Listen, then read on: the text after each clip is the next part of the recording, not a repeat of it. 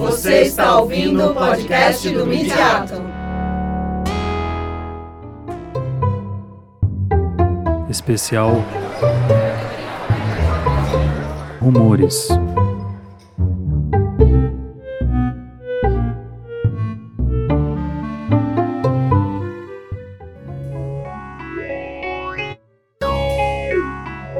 Olá, você está ouvindo a série especial Rumores, que comenta o dossiê sobre mídia e memória, visibilidades e resistências, publicado na edição 29 da revista Rumores. Esse dossiê foi organizado por Jennifer Serra, pesquisadora e editora convidada, e por Rosana de Lima Soares, editora científica da Rumores e uma das líderes do Midiato. Em cada episódio, ouviremos as autoras e os autores falando um pouco sobre seus artigos. Não deixe de conferir.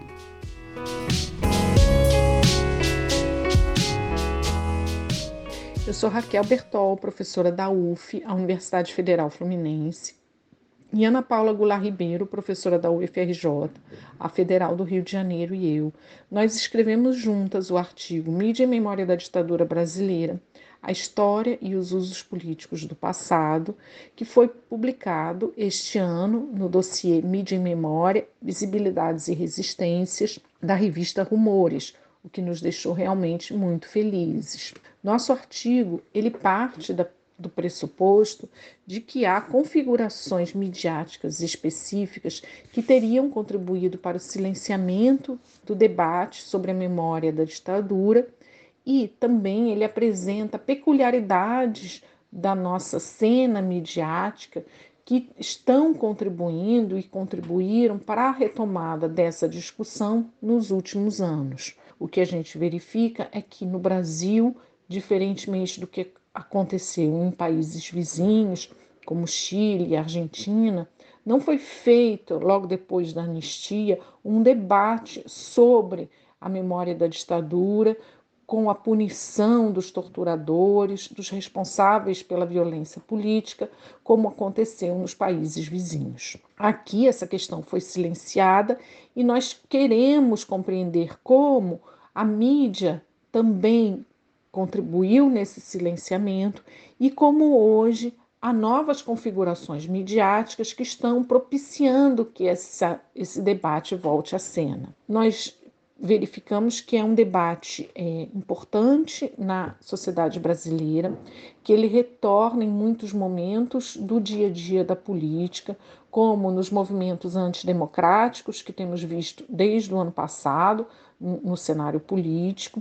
E o que nós queremos entender é como existe, a partir das mídias, um certo colchão que nós chamamos, um colchão de sustentação para o debate antidemocrático, que foi configurado a partir, sobretudo, de movimentos em redes sociais, com formação de grupos de opinião que conseguem se organizar e colocar em cena o debate sobre a, a ditadura, partindo muitas vezes não da esquerda ou de grupos progressistas, como aconteceu nos países vizinhos, mas justamente dos grupos que atuaram na linha de frente da repressão, muitas vezes representando torturadores e grupos de linha dura. Então, o que nós queremos entender é, sobretudo, como isso tem acontecido e apontamos que, sobretudo a partir de 2013, com os protestos, é, grandes protestos que tomaram conta do país, houve um, um novo cenário é, das mídias, no contexto das mídias sociais, que se formou a partir de então, seja em grupos progressistas ou é, não progressistas.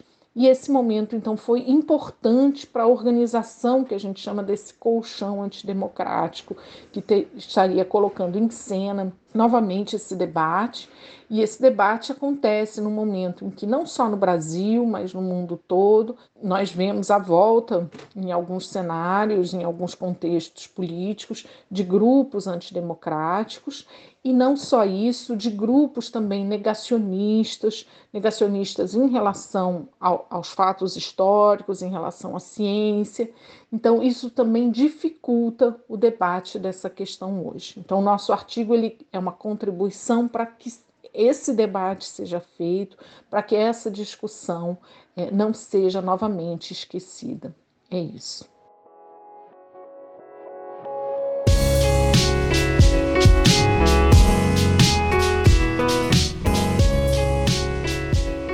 Você acabou de ouvir um episódio do podcast especial da Rumores voltado ao dossiê sobre mídia e memória.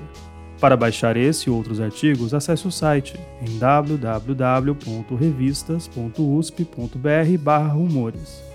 Siga também o Mediato no Facebook e Instagram para ficar por dentro de todas as nossas atividades. Até nosso próximo encontro.